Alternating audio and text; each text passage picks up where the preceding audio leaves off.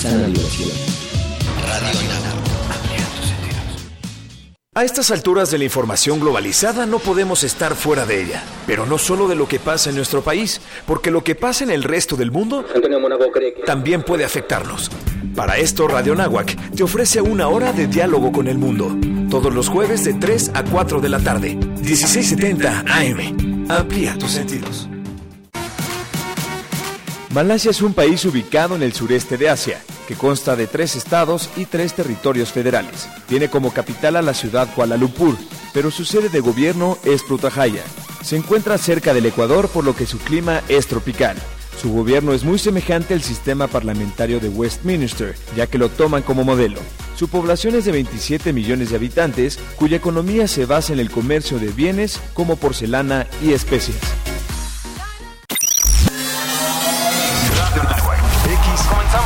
Emisión más. Gracias por estar en este espacio. Hola, ¿qué tal? Bienvenidos a Radio Nahuatl. Tiene un primer bloque de música. Hola, ¿qué tal? Muy buenos días, ¿cómo están? En el 1670 de AM. Radio Nahuac, 1670 AM. Transmitiendo las 24 horas del día desde la cabina Don Jaime de Arocaso. XEANAH. 1670 AM, una estación hecha y producida por la comunidad Anahuac. Radio Nahuac. Eleva tus sentidos. Eleva tus sentidos. Eleva tus sentidos. Eleva tus sentidos. Hola, soy Alberto Ratia. Carlos Cañas. Ricardo Rangel. Rafael Molina. Marisol Huerta. Daniel Arandía. Oscar Gómez. Los halcones de la banca. Y estás escuchando Halcones Financieros. Atrapa el conocimiento bancario aquí, en Radio Nahuac, 1670 AM. Amplía tus sentidos.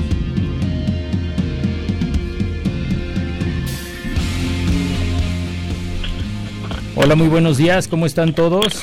Como cada martes eh, a las 7 de la mañana, este es su programa Halcones Financieros, atrapando el conocimiento bancario aquí en Radio Anáhuac 1670. Eleva tus sentidos. El día de hoy, como siempre, tenemos un invitadazo de lujo, pero antes de presentarlo como se debe, quiero pasar eh, los micrófonos a mis dos compañeros de vuelo en esta ocasión. Y si quieren empezamos eh, del más lejano al más cercano. Carlos, buenos días, ¿cómo estás? ¿Qué tal, Beto? Buenos días, ¿cómo están? Pues Aquí con mucho gusto de, reincorporarme a las actividades con los halcones financieros y como cada martes, aquí saludándolos su amigo Carlos Cañas, a todos los, a todos, a todos los, los, los que nos brindan su preferencia cada martes. Ya estamos y comencemos el vuelo. Qué bien, Carlos. Nosotros un gustazo de tenerte con nosotros de nuevo. Y está también con nosotros en la línea Ricardo. ¿Cómo estás? Buenos días. ¿Qué tal amigos? ¿Cómo se encuentran ya transmitiendo en vivo y en directo, verdad? De Radio Anáhuac 1670 AM. Y pues un invitado de lujo. Por favor, preséntalo, Albert. Sí, el día de hoy nos acompaña Alejandro Rocha Bracamontes.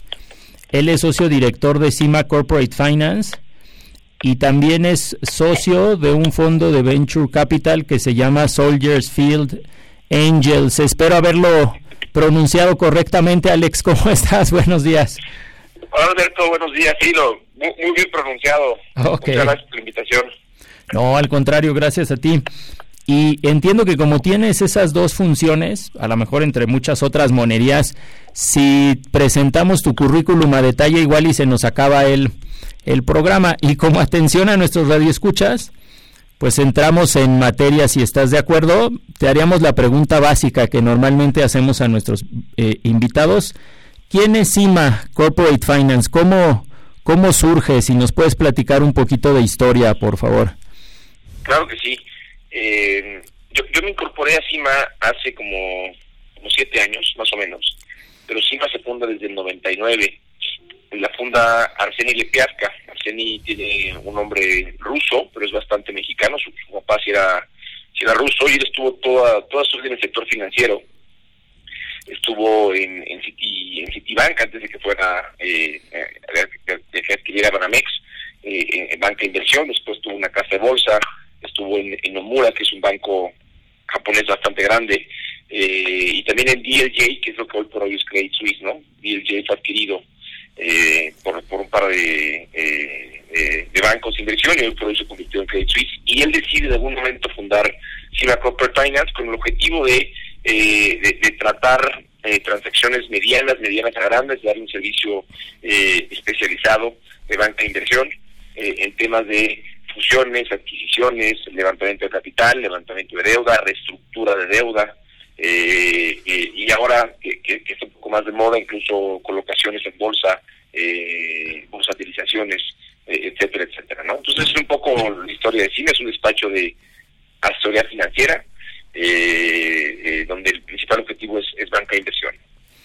Oye, suena, suena apasionante todo lo que mencionas. Cuando hablas de, de tamaño de transacciones, para que nuestros radioescuchas ubiquen un poquito, eh, ¿hablas de, de, algún monto? ¿Hablas del valor de, de, alguna empresa? ¿Un monto de emisión? ¿Entre qué rangos estarían ustedes interesados en ver una operación? Claro, Alberto. Mira, uno tiene que especializarse porque si ves absolutamente todo luego se convierte en muy complicado, ¿no? Sí. Entonces nosotros... Eh, empezamos a ver compañías que tengan ventas arriba de, de 250, 300 millones de pesos. Eh, y, y, de ahí hacia arriba sí nos vamos un poco más hacia hacia arriba y, tenemos clientes incluso que tienen eh, 10 mil millones de pesos en ventas, pero son un poquito más la, la excepción.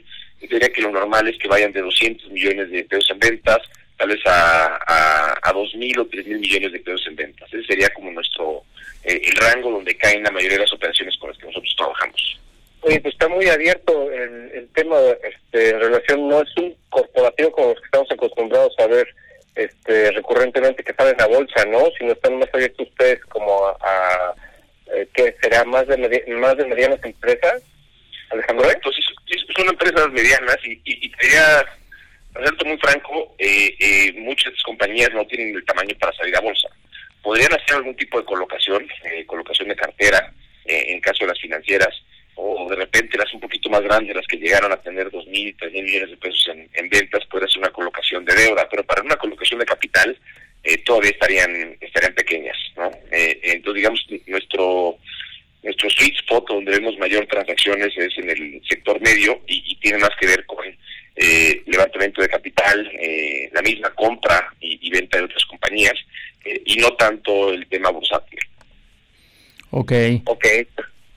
Eh, buenos días, Alejandro. Soy Carlos Cañas. Hola, Carlos. Eh, bienvenido al programa. Nos da mucho gusto tenerte con nosotros.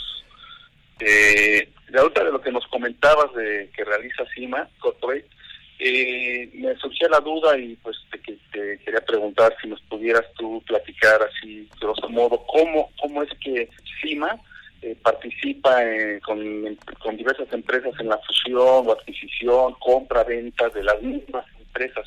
¿En qué momento una empresa o un empresario llega y te dice, oye, quiero vender mi empresa o me quiero fusionar? ¿Cómo es que ustedes realizan esos procesos? Claro. Mira, todos los días nuestro principal eh, problema es, es, la ignorancia y es que la gente no sabe que puede realmente vender su empresa, ¿no? En México no hay no hay tanta cultura financiera como lo hay en otros países. Y, y, y cuando alguien quiere vender su empresa, pues acaba preguntando a su contador o su abogado, los cuales eh, muy rara vez han tenido una experiencia real de vender una eh, de, de, vender la empresa, ¿no? Eh, la inquietud surge o porque la persona ya se quiere retirar y no tiene a quien dejarle el negocio, eh, hablo, hablo de las más comunes, obviamente hay muchísimas otras razones, ¿no? Pero una es que ya me quiero retirar y la otra es la empresa ha crecido, ha llegado a un cierto tamaño y le está costando trabajo seguir creciendo o se está topando con que ya entra a los niveles en los que eh, hay, hay, empresas muy grandes que lo están eh, pues están haciendo complicado el crecimiento, ¿no? Entonces, eh, o bien la otra es que, que alguien se le acercó y le quiere y lo quiere comprar y no tiene ni idea de cómo manejarlo. Entonces ahí es donde, donde surge esta inquietud. Nosotros estamos en, en, constante contacto con, con, diferentes empresarios eh, y con algunas cámaras de, de comercio eh, y, y, estando eh, constantemente hablando con gente y dando pláticas sobre cómo funciona el tema de, de, de, poder vender tu empresa para que cuando surjan esas inquietudes sepan que existen despachos especializados que te ayudan a, a, a poder vender tu empresa y maximizar el valor. Okay. O sea, ¿y cuáles serían los primeros pasos que habrá para vender una empresa? Mira, el, el primer paso, un, una vez que están ya eh, definidos, es eh, hacemos una evaluación de la empresa, porque queremos que eh, nuestro cliente se sienta, sí, bueno, conocer la empresa y se sienta cómodo con lo que posiblemente le llegarían a pagar. Es muy común que la gente piense que su empresa vale muchísimo más de lo que realmente vale. Eh, en ocasiones, también pasa al revés, pero, pero por lo general el- el- no conocen no conocen el valor de su marca también. sí, Pero yo, yo, yo creo que como, como empresario, eh, pues tienes un... eh, tienes ahí, Cariño, eh, un- tienes ahí tu... eh, Exacto, ¿no? Es difícil de evaluar. Y ya, oh, han visto en cuánto cotizan algunas empresas en la bolsa o les han dicho, oye, no, tú vales 10 veces lo que ganas y, y cosas por este eh, tipo que en ocasiones no están tan erradas, pero en otras no puedes comparar una compañía como, como Nestlé, que cotiza en bolsa y está en 104 países del mundo, con una compañía de galletas nacional que está en un solo país y que tiene una sola planta de producción, ¿no? Sí, Tiene claro. que haber ciertos descuentos naturales. Entonces estos estos descuentos se los explicamos. Y luego también, eh, eh, en ocasiones las empresas privadas, las, las prácticas que llevan a nivel contables, incluso fiscales, no están siendo las mejores y se tiene que eh, normalizar esos ingresos. Porque alguien, algún comprador institucional eh, o alguna empresa grande que lo compre, te va a decir, "Oye, no, pues esta, este tipo de nómina que estuviste llevando, pues no es, no estaba eh, tan transparente y, y te van a tener que hacer un, cargo adicional, ¿no? Este, entonces ahí es donde se, se ve realmente el, el valor de la empresa y es el primer paso, ¿no? Ok, claro. Eh, y me puedo seguir con los demás pasos o sigo con tus, con tus preguntas, pero el No, primero es adelante, adelante. un poquito eh, eh, cuánto puede llegar a valer el, el negocio.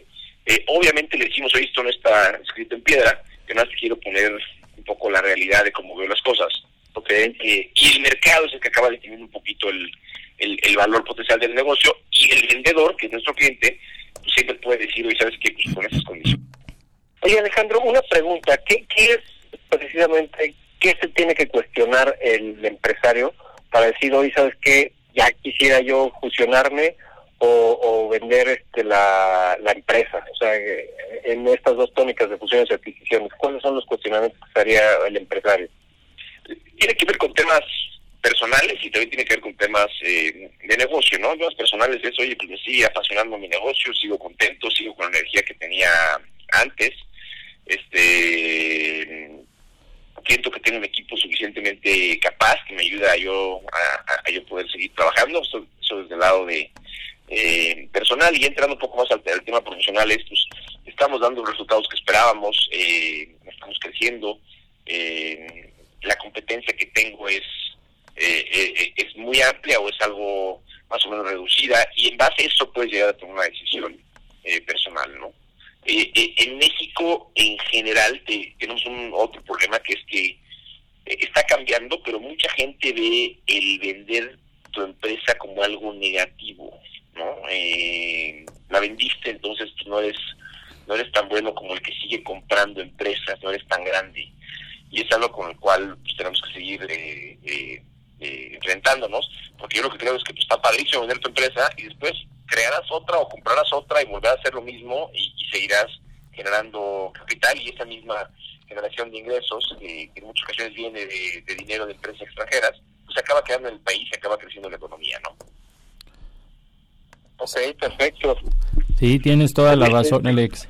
En, en ocasiones, Alejandro, eh, eh, pues es, es muy, muy, valioso eh, identificar en, en cualquier empresa que se vaya a fusionar o vaya a venderla o, o adquirirla y que ustedes están asesorando, identificar, como tú bien decías, eh, los valores, ¿no? O sea, la contingencia laboral, eh, la contingencia que comentabas de nómina, estuvo bien pagado, inclusive a veces eh, hay, hay empresas que aparentemente ya no están produciendo, pero también son valiosas para el mercado porque pues traen pérdidas fiscales o traen ahí algunos beneficios fiscales que para otras empresas pueden ser interesantes, ¿verdad?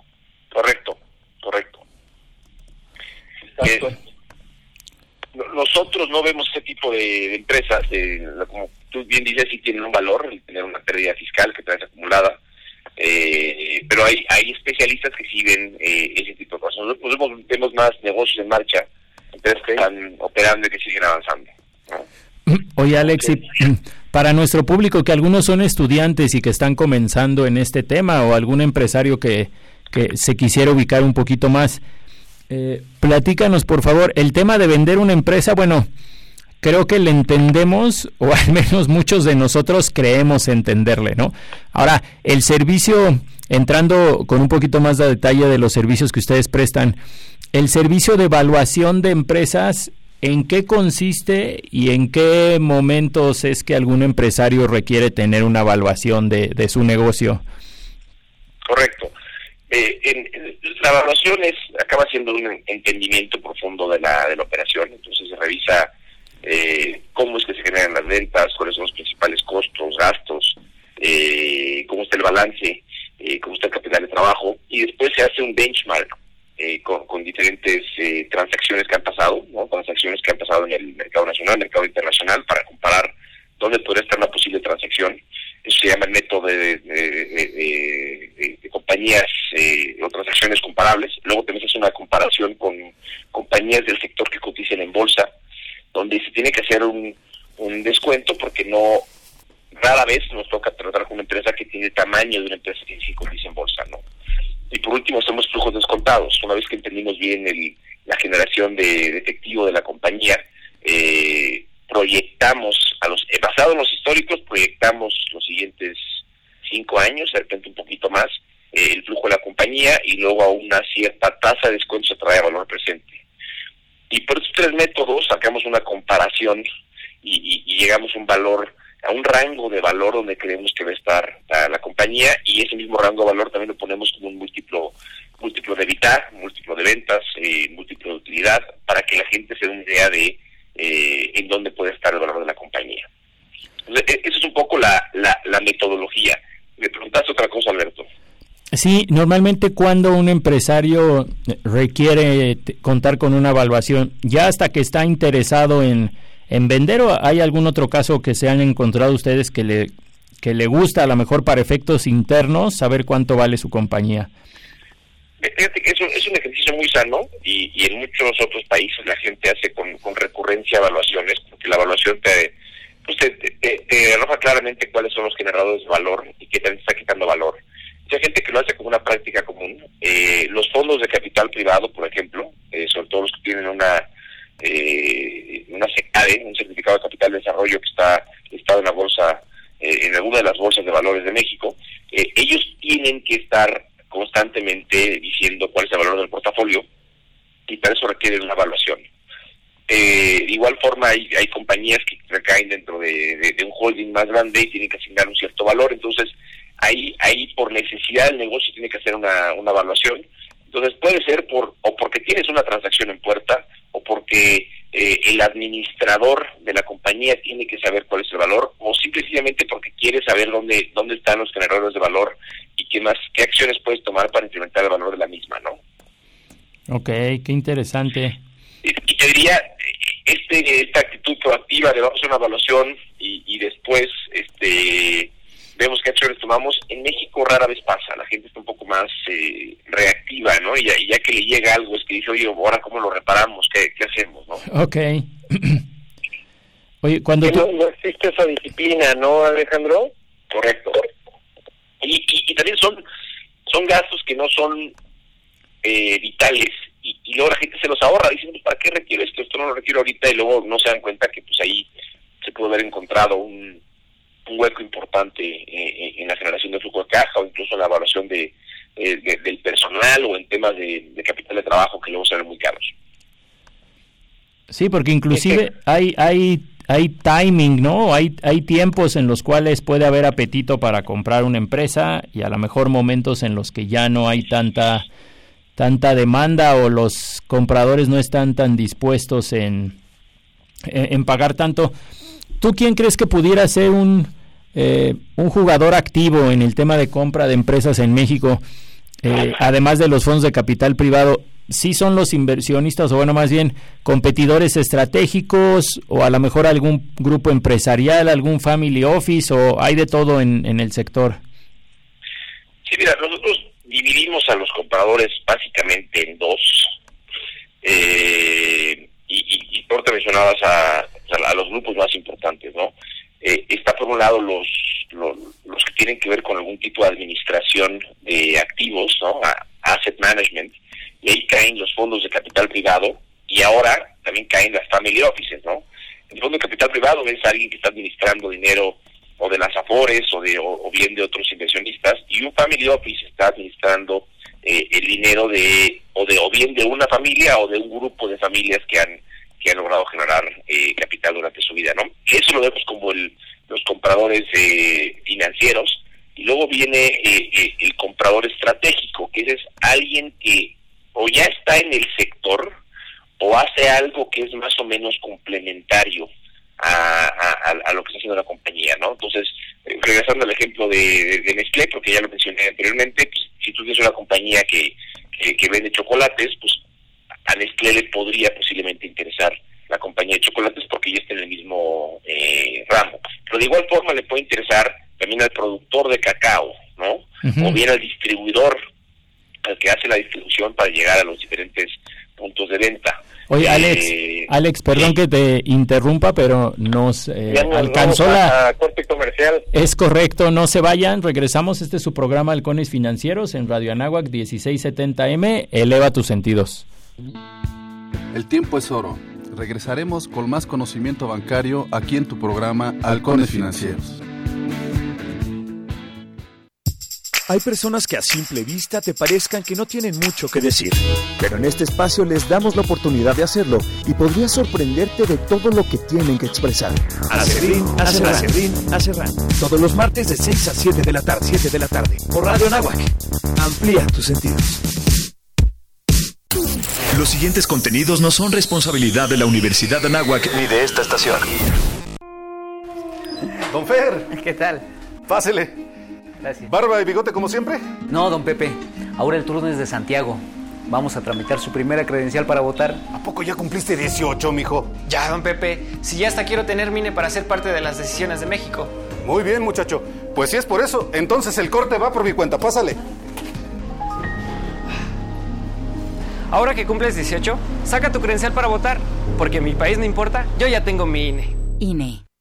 Este invierno quítale fuerza a la influenza. Ventila lugares cerrados, lávate las manos frecuentemente y protégete del frío. Menores de 5 años, adultos mayores, embarazadas o personas con enfermedades crónicas deben vacunarse. Es seguro y gratuito. Si tienes fiebre, tos, dolor muscular, de garganta o de cabeza, no te automediques. Ve al médico. Gánale al frío y cuida a tu familia. Secretaría de Salud. Gobierno de México. Los halcones financieros están aterrizando aquí en Radio Anáhuac 1670 AM. Amplía tus sentidos. Pues estamos de regreso en la entrevista con Alejandro Rocha Bracamontes. Él es socio director de CIMA Corporate Finance y socio en el fondo de Venture Capital Soldiers Field Angels. Alejandro, un gustazo tenerte con nosotros. Creo que por ahí te cortamos eh, la respuesta a una de las preguntas que te hacíamos o ya no sé si alcanzaste a, terminar de, contestarnos. Estábamos hablando de los tipos de compradores y te hablaba que hay unos son más financieros como los, fondos de capital privado o las family offices y por otro los estratégicos que es gente que hace temas similares a los a los que tú haces, ¿no? Eh, hablamos un poco sobre la, la venta de la empresa. Sí, sí, sí, correcto. Oye, si nos pudieras comentar eh, el servicio para obtener deuda y capital o un levantamiento de deuda y capital a mí me parece muy interesante porque es una especie de, de venta de la empresa, pero a lo mejor en, en un porcentaje, no es vender la empresa en su totalidad, a lo mejor levantar capital es conseguir nuevos compañeros de viaje, como pueden ser estos fondos especializados. Este, ¿De qué depende? ¿Te llega el empresario pidiéndote ese servicio? O a lo mejor pasa como el doctor, que el empresario dice, oye, ¿qué crees? Aquí me duele, no sé muy bien cómo, cómo quitarme la molestia. Tú como especialista, ¿qué me recomiendas? Y a lo mejor en lugar de recomendarle vender la totalidad es cuando ya empiezas a ver este tipo de, estructuras. Correcto, sí, pasa de las dos, Alberto. O sea, en, en unos casos nos llegan los eh, los empresarios ya, ya con un objetivo muy claro diciendo, oye, pues a mí me hace falta, requiero dinero para este y este proyecto y, y, este dinero no lo estoy pudiendo conseguir yo con mis relaciones bancarias. Eh, en México, tristemente, no, no se presta tanto a las empresas y esto lo acaban sufriendo los otros países la, la realidad es que eh, el préstamo bancario es mucho más, es mucho carísimo, ¿no? Sí, en, México, en México es muy caro, correcto.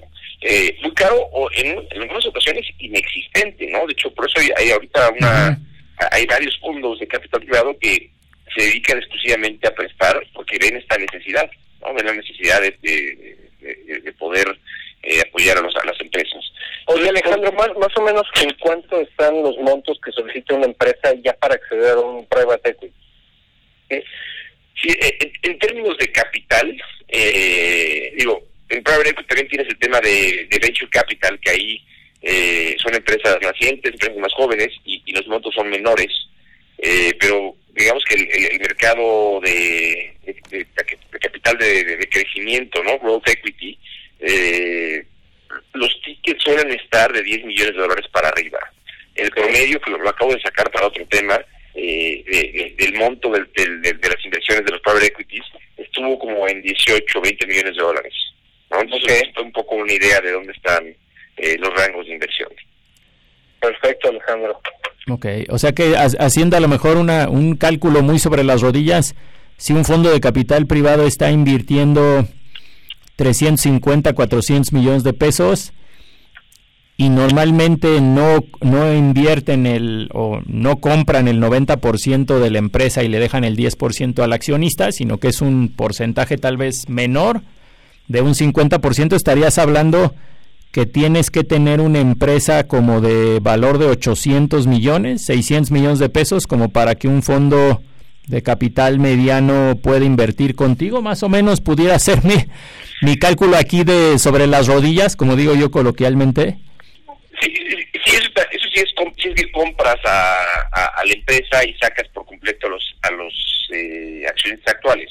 Eso no es tan común en, en, private equity. Lo que es más común es que se haga una ampliación de capital. Okay. Entonces, por ejemplo, tienes una empresa que se le asigna un valor de 300, ¿ok? 300 millones de pesos. Y, y, requiere 200 para crecer. Lo que quiere el private equity es que el dinero se quede en la empresa. Entonces, a los 300 que ya vale el negocio, se le suman otros 200, ¿ok?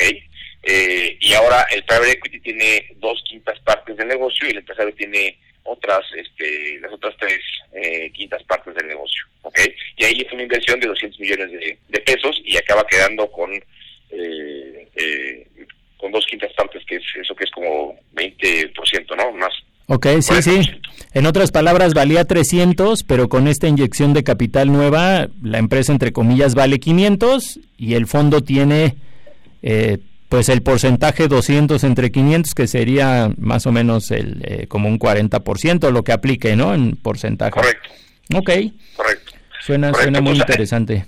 Y, y, y el fondo le gusta más ese tipo de transacción que eh, la empresa vale lo mismo que te decía, los mismos 300, y yo te compro por completo los 300.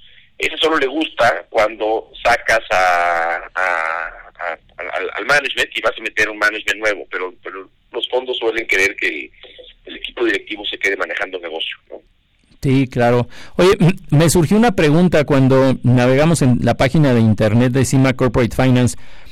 Eh, la asociación que ustedes tienen con Oaklinks, ¿qué ventajas les, les brinda o cuál es el, el valor agregado de tener eh, o de estar en una red como esta?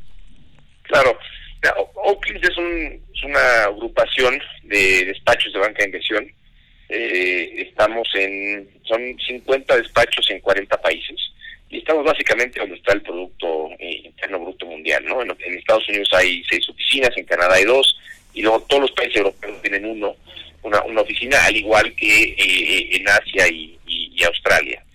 Y, y, aquí nos hemos dado sorpresas increíbles de que estábamos hace un par de años vendiendo una tequilera y creíamos que ya sabíamos quiénes eran, eran los, los, los usual suspects que fueron interesados en la tequilera, okay. eh, que estaban un poco más concentrados en, en Estados Unidos y, y, algunos en Europa.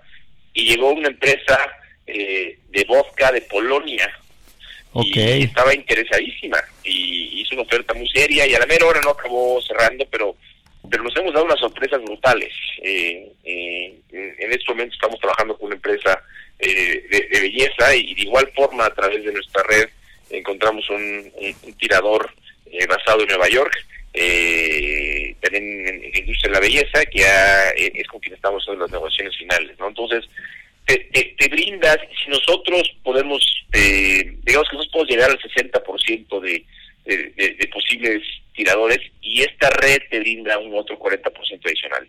Eso por el lado de quién puede interesar en la empresa. También tenemos unos sectores de foco, que son tres sectores como el energético, eh, logística, este bienes de consumo, y, y, tienes acceso a gente que es exclusivamente de en ese sector, ¿no? Operaciones en ese sector. Y es muy interesante porque México, eh, el mercado de manera en México no tiene la profundidad para que te especialices solamente en un sector. Eh, y entonces puedes traer a estos expertos y, el servicio que es mucho más completo. Sí, porque todo el todo el día están viendo solamente transacciones de ese de esa industria, de ese sector en particular, ¿no? Correcto. Oye, Alex, y platícanos también de tu otra función. A mí me parece muy interesante que además de ser socio director encima, formas parte de un fondo de, Venture Capital. ¿Cómo surge Soldiers Field Angel? ¿Solamente está en México? Sí, Soldiers Field Angel solamente está en México. Te, platico un poquito la historia. Yo tuve un negocio en, en, Los Ángeles eh, en temas de bienes de consumo antes de, trabajar encima y estando allá ayudé a, arrancar una comunidad de, que vinculaba emprendedores con con inversionistas y está vinculada a, la Escuela de Negocios de Harvard, donde yo hice mi maestría. Eh, y se llaman HBS eh, Alumni Angels. Entonces yo cuando vengo a México me interesa montar un, un grupo similar que se dedique a invertir en empresas eh, de nueva creación, en, startups, y, me doy cuenta que México está apenas empezando el tema de Venture Capital y que no hay tantos inversionistas ángel como lo hay en otros países. Eh, y en ese momento también lanzó el gobierno federal una iniciativa muy interesante para apoyar nuevos fondos de capital de riesgo.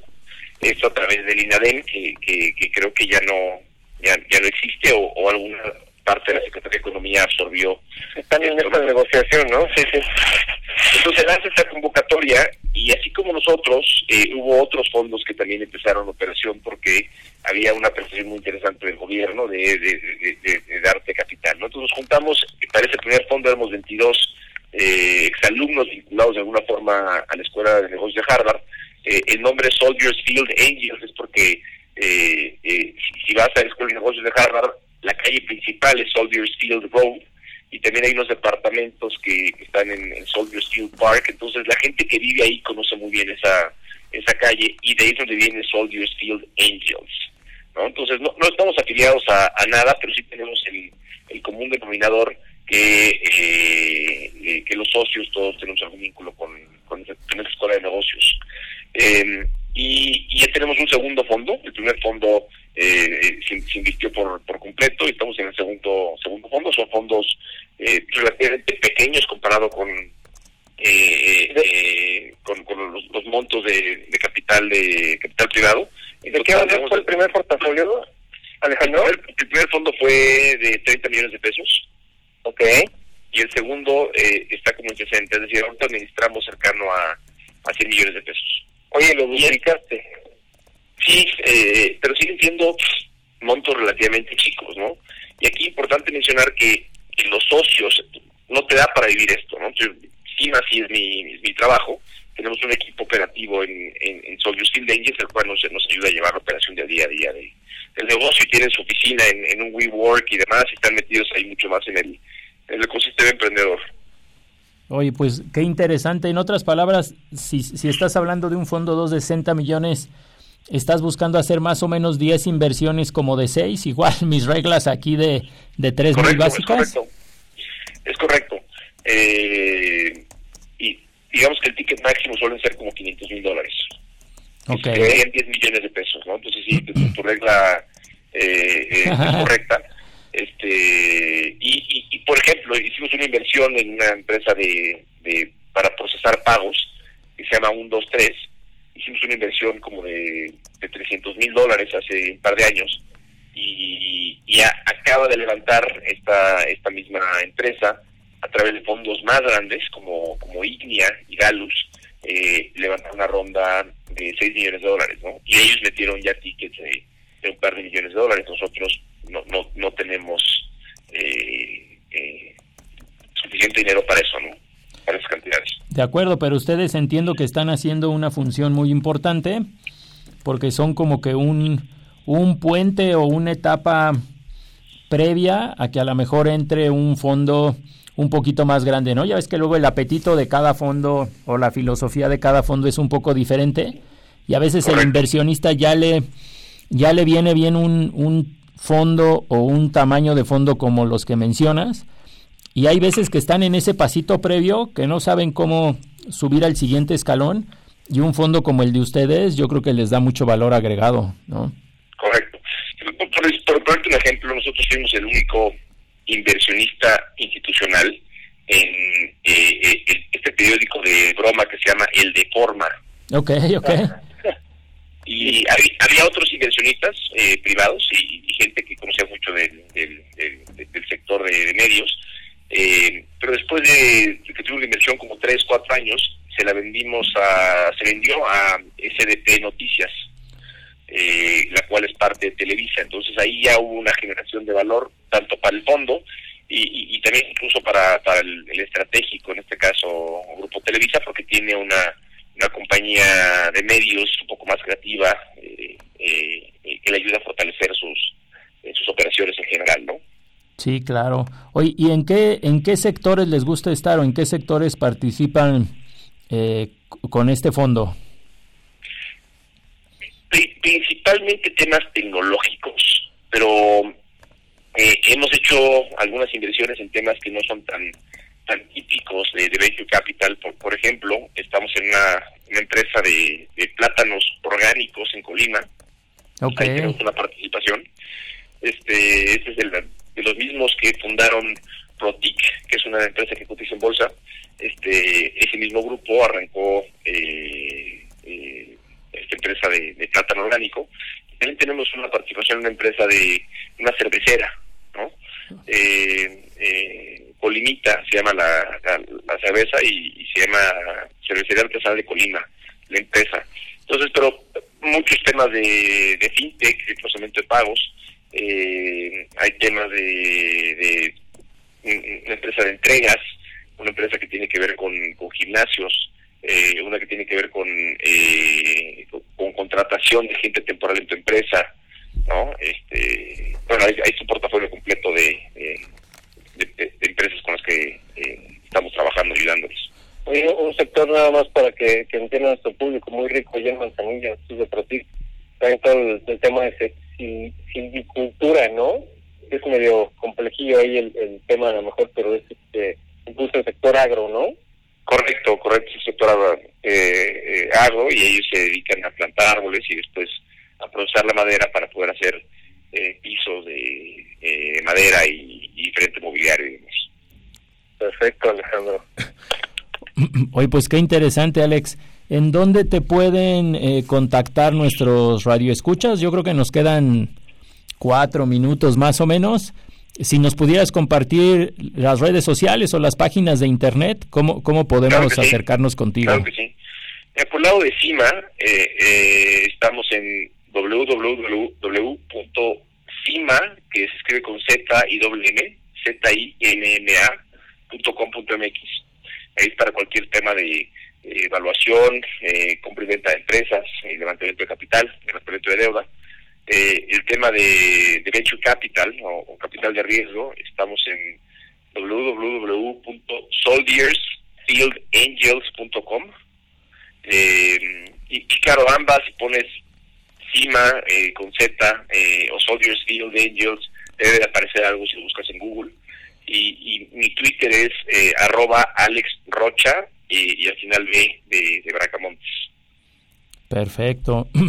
Oye, eh, estos, eh, estas operaciones muchas veces tienen un componente de confidencialidad, inclusive ya que ejecutas la transacción, también algunos clientes te piden que no, que no lo menciones. ¿Ubicas algún caso de éxito que pudieras comentarnos, a lo mejor tal vez sin mencionar nombres, pero alguno que te haya parecido interesante o que te haya costado mucho trabajo o que a lo mejor no se haya cerrado, pero que haya sido profesionalmente un, un reto. Claro que sí. Mira, eh, el año pasado cerramos una operación eh, en Centroamérica, eh, fue un, ingenio azucarero, y aquí eh, este ingenio era parte de una, de una compañía bastante grande de, de consumo a nivel mundial, eh, y, y, si bien sí consume algo de azúcar en su proceso, no era algo completamente vital el, el, uso del, eh, el tener la operación del, del, ingenio internamente. Entonces nos, nos, invitaron a hacer esta desinversión. Aquí lo interesante es que nuestro principal valor agregado es que generamos competencia, generamos competencia a nivel mundial a través de Oaklins. Y, y, y nos sorprendimos positivamente porque durante el proceso, si, si, si esperamos eh, evaluaciones en el rango de, de, de 100, ¿no? de por poner un valor que, que todos entiendan, acabamos recibiendo algunas ofertas, eh, algunas por arriba de 130, 140, incluso hubo algunas arriba de 150, ¿no? Y esto fue mm. por el mismo apetito que, que genera el, el, el proceso eh, y, y, nos sorprendimos todos de manera eh, bastante placentera, nosotros, el mismo el mismo cliente, este y esa fue una operación que cerramos el año pasado, ¿no? Este, también nos, hemos hecho temas un poco más creativos, como que dice el, el empresario, yo requiero capital, quiero crecer, pero no estoy listo para dejar ir las marcas. Entonces a otra, una compañía galletera le ayudamos a vender eh, su planta de manufactura. ¿Ok? Entonces okay. él se queda con la marca, le vende la planta a alguien más. Eh, eh, hay compañías que se dedican únicamente a la manufactura, manufactura en este caso de, de, de galletas y de, de productos similares eh, le siguen comprando, a ver, le sigue comprando a ellos el, el, el, producto, pero se queda con la marca. ¿no? Okay. Eh, o sea, hay temas creativos que pueden hacer que, eh, que se genere valor y que sigas con su, cumpliendo con sus objetivos estratégicos. Oye, Alex, pues muchísimas gracias. No sé si mis compañeros Richard o Carlos tengan por ahí una última pregunta, porque ya creo que nos queda como un minuto menos. Pues Charlie, por favor, ahorita sí, sí, ¿qué tal, Alex? Oye, Carlos Cañas, eh, nada más así como como conclusión te quisiera preguntar tú cómo ves el, el año del comienzo del arranque del 2019 con nuevo nuevo gobierno con pues, muchas estrategias financieras y económicas del país distintas a lo mejor a, a los anteriores años eh, cómo cuáles son sus perspectivas de, de negocio claro Carlos yo acabo de hacer un artículo ahorita empezando este año de, cómo veo el tema en México y, y, creo que se van a se generan muchas oportunidades no eh, creo que el, el, plan del gobierno actual lo siento bastante enfocado en línea con los 100 100 puntos de acción del, del presidente eh, Andrés Manuel López Obrador y, y, creo que los va a cumplir no y esto tiene que ver con un desarrollo más importante eh, de ciertas regiones en el país. Entonces yo lo que digo a la gente es si tenías algo que hacer en el sureste, eh, pues enfócate un poco más allá porque va a haber una, un desarrollo importante. este y, y, también creo que va a haber mucha gente, mucho talento del gobierno que va a salir y es buena oportunidad para que el sector privado pueda a, a, asumir esta eh, estos eh, puestos, ¿no? Eh, en la página de CIMA ahí pueden encontrar el artículo, se llama Oportunidades para 2019 y, y la verdad es que sería hablar de, la, de, de, de todas las oportunidades que vemos sería este nos deberíamos un programa de este otro programa. Sí. Pero te puedo decir que otro tema, eh, dos temas importantes es eh, China es una realidad en el mundo y va a ser muy pronto la potencia más grande económica del mundo y, y mucha gente lo sigue viendo como algo distante. Tenemos que acercarnos a China porque si no luego China va a ser tu competidor de al lado, ¿ok? Y la otra es el tema de la inteligencia artificial. También es una realidad que está hoy por hoy operando y mucha gente lo sigue viendo como algo lejos y el futuro eh, entonces tenés un buen momento para, para, para tener presente eh, estos dos temas y empezar a hacer acercamientos, para porque si no después nos van a, ambos nos pueden comer el mandado. Ok, ok, pues ahí queda para, para el público que nos escucha, la, sigan, sigan a la empresa CIMA en, en sus redes, en sus páginas, y muchas gracias Alejandro, le cedo el, el micrófono a Beto. No, pues qué, qué, amable Alex, esta es tu casa, estamos en contacto, subiremos el podcast, te mandamos la... Oye, Alejandro, y ahí cuando puedas, este, no sé, publicaste el, el, el estudio que nos haces eh, referencia, para que lo ¿Sí? consulte la gente.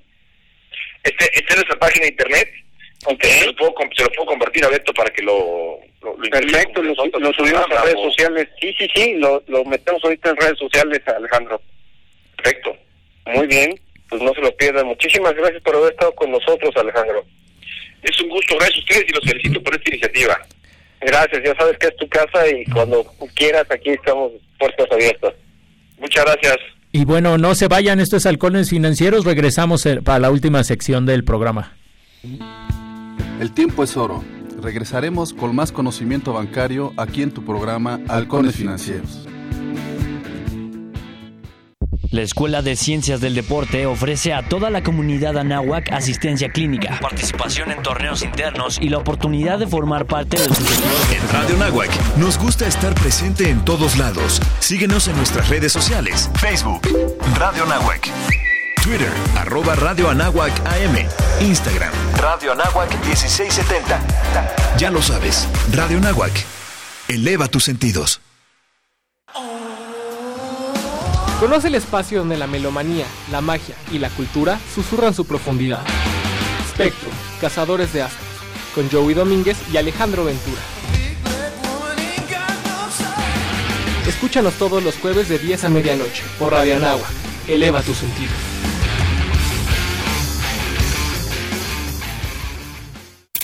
No hay ganancia sin riesgo. Quizá no hay riesgo sin amor. Es una frase que utiliza el famoso escritor estadounidense Stephen King. Stephen King saltó a la fama con su primera novela Carrie, escrita en 1974, a la que le seguiría El Resplandor, con la cual adquirió reconocimiento internacional. King se ha destacado por ser especialista en literatura de terror, convirtiéndose en uno de los autores con más ventas de la historia. Entre sus obras más importantes se encuentra Apocalipsis, La Zona Muerta, Ojos de Fuego, Maleficio, La Mitad Oscura. Eso, entre otras. Radio Anáhuac, promoviendo la cultura. Los halcones financieros están aterrizando aquí en Radio Anáhuac 1670 AM. Amplía tus sentidos. Pues estamos regresando. Tenemos eh, como cada dos semanas la participación de Alberto Maya. Él es el director de... Re- Bueno, Bueno, bueno. Sí, aquí, aquí estamos todos. ¿Nos escuchas, ¿Nos escuchas, Tocayo? Buenos días, ¿cómo estás? ¿qué tal? Muy buenos días, Tocayo. Claro que sí, por acá los escucho. Buenos días, eh, Tocayo, Ricardo, Carmen. Buenos días, gusto en saludarlos. ¿Cómo se encuentran? Bien, gracias a Dios. Alberto, bienvenido. Faltó, Muchísimas faltó, gracias. faltó solamente mencionar eh, que tú eres el responsable de relación con medios en la Bolsa Mexicana de Valores y que como cada 15 días nos acompañas para hacer una atenta invitación a uno de, de los eventos eh, que consideramos muy importantes para todos nuestros radioescuchas y te pasamos la palabra, mi estimado eh, Tocayo. Claro que sí, Tocayo. Muchísimas gracias primeramente por el espacio y de inicio, pues que sea un gran año para todos ustedes y para todos los que nos escuchan. Y efectivamente, pues eh, damos inicio ya al ciclo de, al ciclo 2019 de los jueves de bolsa. Esta actividad, este evento que de manera quincenal hemos venido realizando durante casi ya cuatro años aquí en la Bolsa Mexicana de Valores, en las propias instalaciones de la bolsa. Y pues justamente iniciamos este jueves 24 de enero este ciclo 2019 con un tema que consideramos que es muy importante. Recordemos que en el año 2018 el MEXDER cumplió 20 años, entonces fue un año en donde estuvimos hablando muy re- eh, reiterativamente sobre el tema de los derivados, un tema que desconoce pues prácticamente te diría que toda la población, pero además de toda la población, eh, pues gran parte de las instituciones financieras que no saben o que no saben cuál es la ventaja de poder cubrirse a través de un futuro, a través de un derivado. Y justamente este jueves 24 vamos a platicar sobre derivados en tiempos de transformación y para ello nos va a acompañar un experto que es Gerardo Herrera de Rhythmatics. Él es el director de comunicación justamente de Rhythmatics con toda la experiencia también. Entonces justamente damos arranque a este 2019 de los jueves de bolsa. El año pasado tuvimos prácticamente casi cuatro mil asistentes durante todo un año, un año muy exitoso que esperamos que este este este periodo se replique no de manera exitosa, además de que pues, de otras actividades de- que de manera muy conjunta eh, venimos desarrollando e impulsando en la Bolsa Mexicana de Valores en materia de educación financiera. Les adelanto un poquito, en el marco de los 125 años de la bolsa, que estaremos celebrando hacia la segunda mitad del año con distintos eh, eventos, con distintos encuentros justamente pues para celebrar a la Bolsa de México.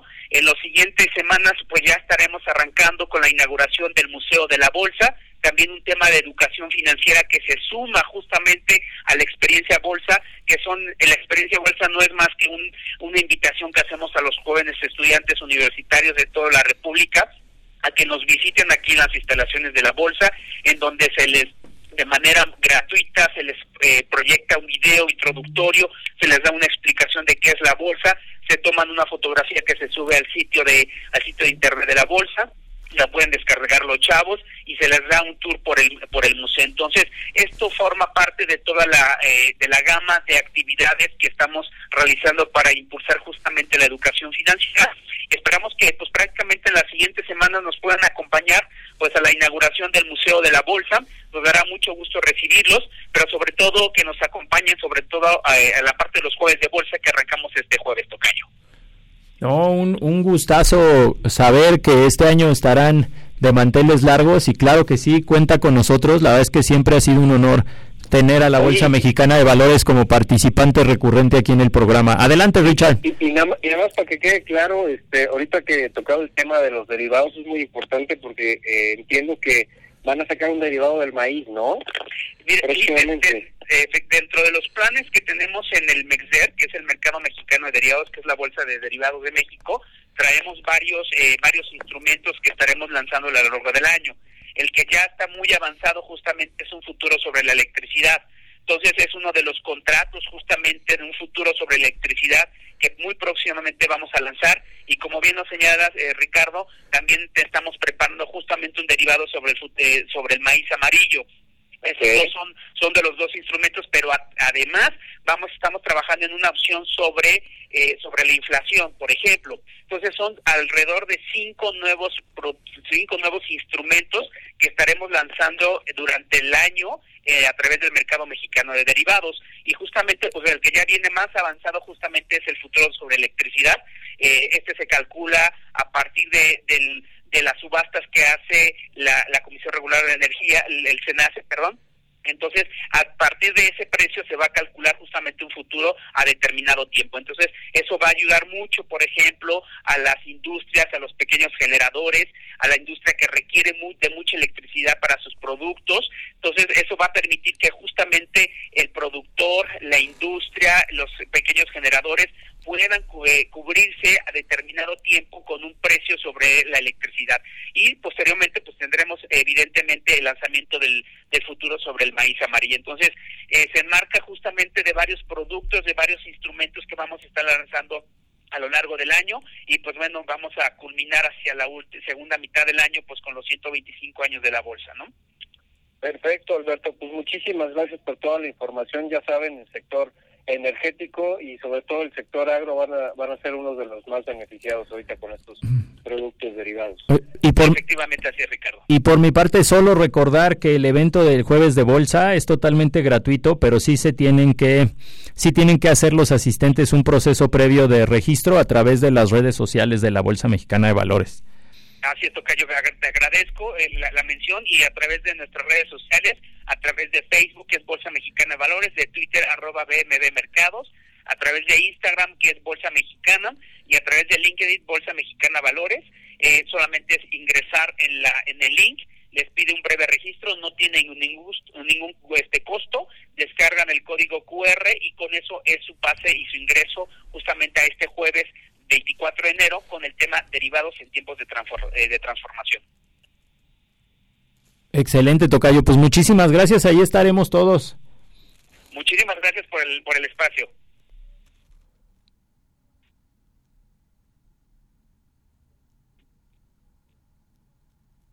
Vamos a enlazar a Marisol Huerta para que nos acompañe en esta sección de alimento para halcones, pero creo que nos está entrando al, al buzón. Vamos a intentarlo de nuevo, no.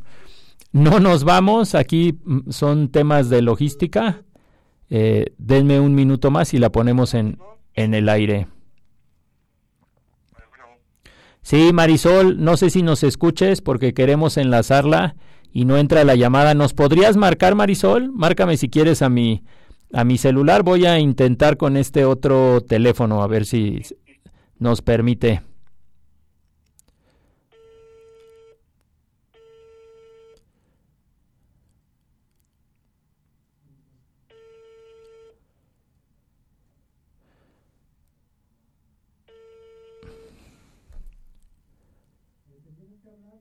Sí, ok. Pues si quieres, eh, Marisol, si nos escuchas, Marisol, si nos escuchas, márcame mi celular y si quieres empezamos con Ricardo el, el segmento de alimento para halcones. Bueno, bueno. Sí, estamos nosotros de regreso, pero Marisol no me contesta en los dos celulares que le marqué, aunque en realidad tengo como cinco celulares anotados de Marisol y reconozco que no sé cuál es el último, entonces si me puede llamar al celular y le enlazamos, se lo agradezco. Ahí está, miren, denme un momentito. Ya, ya lo tenemos, si quieres ir platicando sobre por parte de Nexus Capital, ¿no? En cuanto a una, es una este, empresa de, de este, retail que está especializada en turismo en México y más o menos tiene, corrijo, no son 46 millones de, de dólares, son 46 millones de pesos y ha demostrado un crecimiento más o menos del 14%. La otra cuestión que estamos este, muy al pendiente es que eh, por parte de BRICS Capital están a punto de emitir su primer IPO en la nueva bolsa de la bolsa institucional de valores que es Viva y es, están pensando más o menos levantar un ticket promedio de, de, de 100 millones de dólares. Esto es muy interesante porque el vehículo es un SPAC el SPAC lo que te permite es la inversión fuera de México y esto es muy importante porque con las nuevas eh, iniciativas que tiene el, gobierno federal eh, de incentivar eh, la diversificación de las afores, pues va a ser muy útil para poder enfocarnos a, este, tener unos mejores mejores rendimientos y pues, sobre todo mejores proyectos para, para la inversión de las afores. Marisol, ¿ya estamos al aire? ¿Estás con nosotros? ¿Qué tal? Marisol, por favor, yo yo aquí metiendo la cuchara, pero pues este, todo tuyo el micrófono. Hombre, muy muy muy interesante lo que estás comentando, Ricardo, y bueno, y todo lo que se ha dicho, la verdad estoy muy contenta porque, bueno, a pesar de que los mercados financieros hemos visto, este pues anticipan que no va a ser un buen escenario 2019 para las economías, hay muchas cosas en bolsa, se está trabajando duro porque los mercados estén haciendo cosas relevantes, ya nos dijo Alberto, y bueno, pues yo nada más mencionarles que, que bueno, los mercados han tenido cuatro semanas de alza, ha enero eh, positivo para las operaciones financieras, sin embargo, ya se están dibujando los escenarios de crecimiento para este año. Y esta semana China nos dijo que va a tener un crecimiento, va a ser su crecimiento más bajo en 28 años y el Fondo Monetario Internacional también recortó las expectativas de crecimiento global para todas las economías. Ante esta situación, pues lo que estamos viendo eh, en particular en la jornada de hoy es que las bolsas están yendo hacia la baja, los, los mercados están en tono negativo y bueno, rápidamente comentarles que estamos ya en la temporada de reportes de las compañías. En el caso de Estados Unidos está esperando reportes también débiles por debajo de las expectativas que se tenían en un inicio. Se hablaba primero de que podrían estar creciendo alrededor de 20%, sin embargo ahora ya se estima que las utilidades en Estados Unidos van a crecer alrededor de 12 y 15%. Hemos visto que muchas empresas, entre ellas Apple, han bajado sus expectativas de crecimiento, mucho han señalado la guerra comercial y en el caso de México, bueno, pues también estaremos iniciando la temporada de reportes las siguientes semanas y creo que tenemos que estar muy, muy pendientes. Eso rápidamente lo que les quería comentar y bueno, no sé si, si da tiempo de algo más.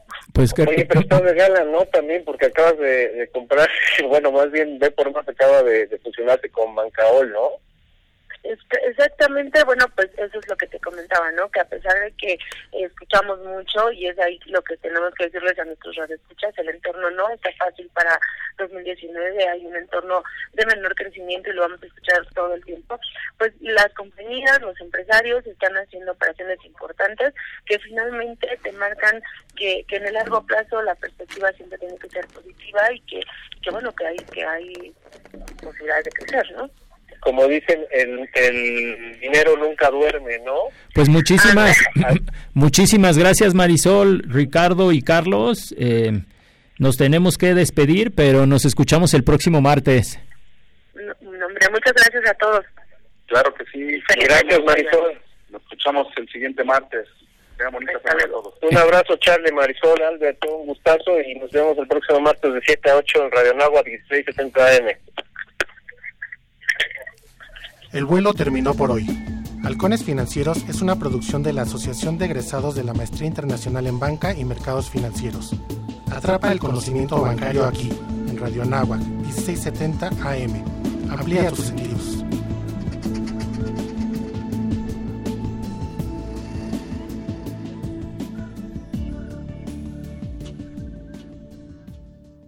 Es- es- es- es- esto es La Sobremesa. La Sobremesa. Un espacio dedicado a la sustentabilidad.